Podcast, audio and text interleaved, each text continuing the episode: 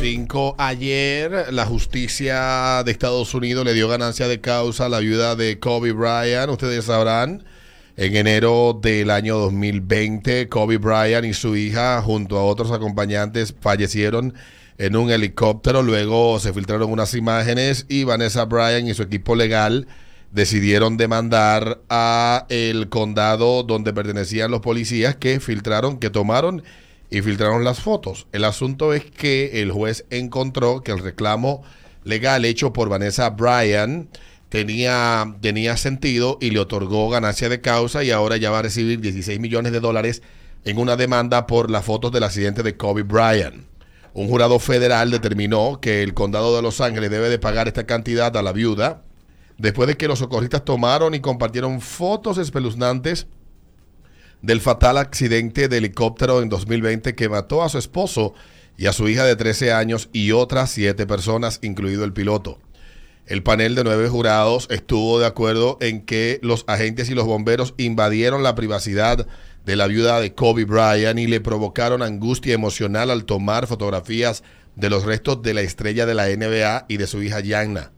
Vanessa Bryan, de 40 años, lloró en silencio cuando se leyó el veredicto después de cuatro horas y media de deliberación del jurado y salió de la corte de la mano de su hija Natalia, de 19 años. Después de salir de la corte, el miércoles Bryan publicó una foto en Instagram de ella posando con su difunto esposo, conocido en la cancha como The Black Mamba, y su hija. Escribió ella, por ti te amo, justicia para Kobe escribió ella. Los jurados también le otorgaron 15 millones al demandante Chris Chester, quien perdió a su esposa Sara y su hija Peyton en el accidente de Casablanca, California. Los miembros del jurado encontraron por unanimidad que el departamento del sheriff del condado de Los Ángeles violó los derechos constitucionales de Brian y Chester cuando no capacitaron a sus empleados en el protocolo para compartir fotografías en la escena del accidente.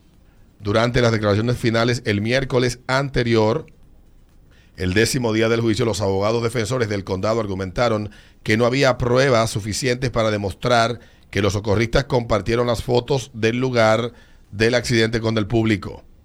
Mientras tanto, dice la nota que la evidencia no está allí, dijo la abogada defensora y el jurado horas al jurado horas antes de que se llegara al veredicto.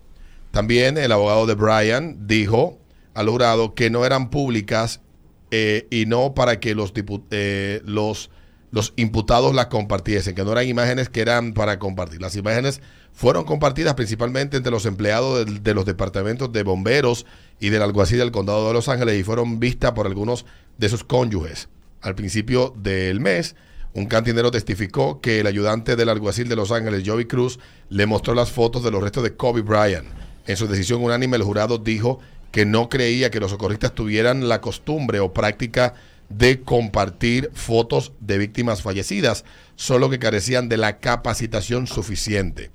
En su argumento final, el abogado también dijo que el resultado del juicio no solo afectaría a Vanessa Bryan y Chester, sino que podría eh, sentar un precedente con respecto a la policía, a políticas similares en todo Estados Unidos sobre cómo los socorristas y las fuerzas del orden deben de manejar las imágenes sensibles.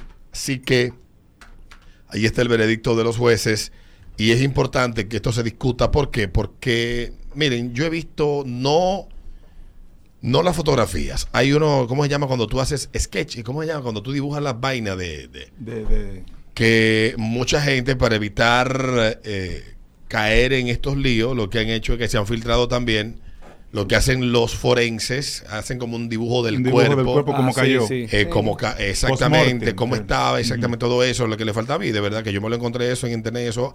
El dibujo es horroroso, no me quiero imaginar las imágenes. El año pasado, aquí en República Dominicana, pasó algo con un político muy conocido, Reinaldo Pared. Murió en una situación triste, estaba pasando por una, por una depresión y eh, optó por quitarse la vida, una decisión terrible, devastadora para su familia, y los servicios de emergencia llegaron a la casa, tomaron imágenes, filtraron la imagen y muchos medios publicaron esta imagen. A la fecha, a hoy, todavía su esposa no sabe, las autoridades saben quién tomó la fotografía, ellos saben, pero nadie le ha podido dar respuesta a esta familia y no se ha hecho lo debido en esto, que es una violación de la dignidad, de la privacidad y del dolor de esa familia. No, no porque sea Reinaldo Pared. Yo opino lo mismo en otros casos también. Lo he dicho antes. Lo que pasó con Juancito, que lo hizo una periodista muy reconocida, también fue inhumano, fue innecesario, no agregaba contexto y creo que ya hemos ido aprendiendo con el caso del el lamentable asesinato de Orlando Jorge Mera hace ya unos dos meses. Nosotros no tenemos ni siquiera imágenes de la escena del crimen. Nada se ha filtrado. Y eso es lo correcto. Claro que sí. Eso es lo correcto. Yo creo que debemos de ir aprendiendo y debe de, de irse entendiendo que el muerto, a pesar de ser muerto, también tiene dignidad. No solamente porque el muerto era una persona, era un ser humano, un, un individuo objeto de derechos que, a pesar de morir, los derechos de él, no, de preservar su dignidad, no, no, no perecen con, con la desaparición física del individuo, sino también su familia que le sobrevive. Claro que sí. Y, y, en el caso particular de, hay circunstancias en las que es muy difícil, pues ciertas imágenes, pues el que se, se pero cuando es la autoridad la que tiene que resguardar esto, que es la que la pone a circular. Porque distinto es el, el, las imágenes de un video de seguridad que se haga público o que, o que quien en un lugar público que se conozca, eso es distinto. Pero estamos hablando de un lugar donde tenía el control las autoridades del acceso y que solamente ellos podían tener acceso a esas imágenes, como es el caso de Kobe Bryant. Y la demanda de Vanessa, como dijo su abogado, eh, siente un precedente en Estados Unidos. Y miren que en Estados Unidos son meticulosos con esa vaina. Muy meticulosos. A mí lo que me sorprende es que se hayan... Que haya pasado. Sí, que se haya filtrado, claro. Entonces, en el caso de República Dominicana, que la viuda de Reinaldo Paredes escribió sobre esto la semana pasada en un muy, en un muy difundido y sentido hilo, donde ella hablaba de, primero, dejaba en evidencia la crueldad humana que no tiene límites y donde tuvo ella que compartir una serie de datos muy dolorosos y también muy íntimos, pero que necesitaba ella para preservar la, la, memoria y la integridad de la memoria de su esposo, que fue un hombre correcto en vida, tuvo que hacerlas públicas porque el morbo no tiene límites. En este caso, en este caso en particular, yo creo que, que debe, debe darse, y ojalá que ellos no descansen hasta que no consigan que se dé un ejemplo. Porque hay que darlo. Ya aquí se ha convertido en un relajo esto y de verdad es que hay que ponerle un freno. Otro ejemplo que nos citamos fue el caso de, de Juan de los Santos. Eh, yo lo mencioné. Ajá, yo lo mencioné. Dios que, mío, o sea, no. que eso que hizo esa señora era completamente innecesario. Sí. Una imagen dantesca en una situación horrorosa. Horrorosa. Y otro, y otro fue este señor eh, Rainieri, cuando tuvo el accidente. Él pedía, señores, por favor, no me graben. me en esta graben, sí. condición". Ayer estaba haciendo el 911, no sé si la completó la encuesta, haciendo una encuesta de, de, de qué es lo correcto hacer. Déjame ver. 911. Estaba haciendo una pregunta. Tú sabes, yo buscando ah, 250 vainas. Dice, ¿cuál es la acción correcta al momento de presenciar una emergencia? Ayer, eh, óyeme bien, oye, la- oye esto, oye el, el resultado de la. Hay tres opciones: grabar para las redes, llamar al 911 y tomar fotos para WhatsApp. Ayer estaba 50-50 las No. dos primeras opciones, pero un 28% dice que lo primero que hace es grabar para las redes. ¿Eso lo subieron a Twitter? Está en el Twitter del 911. Tú sabes que eso es para fuñir que lo hace. Mm, No, no, no.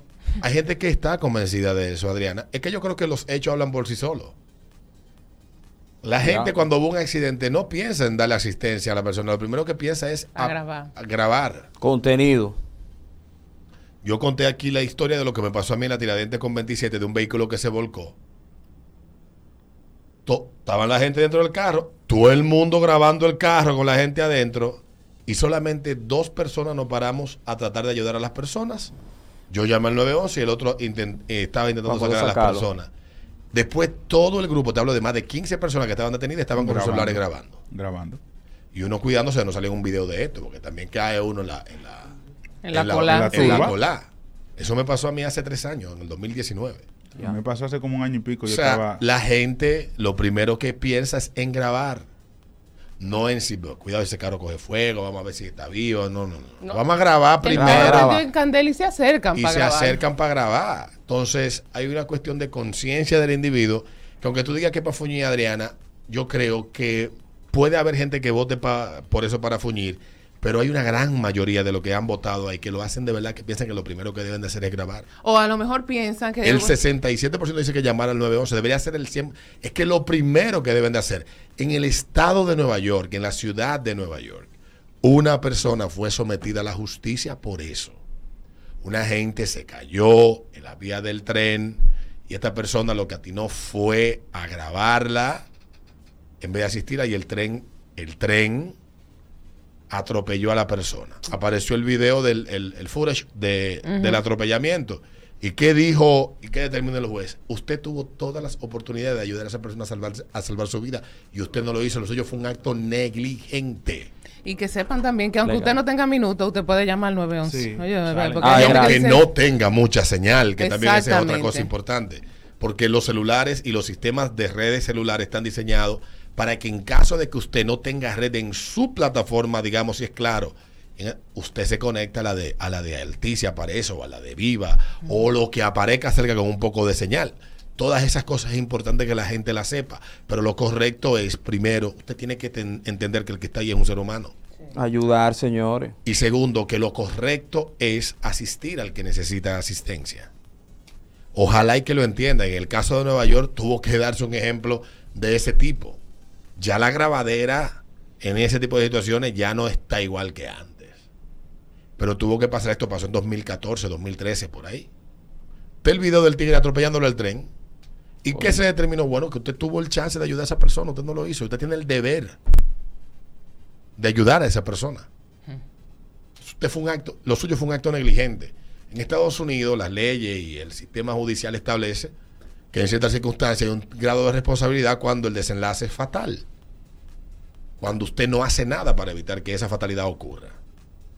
Entonces, eso pasó. Tuvo que ser de esa manera. Son las 8.49 de ritmo de la mañana, ritmo 96.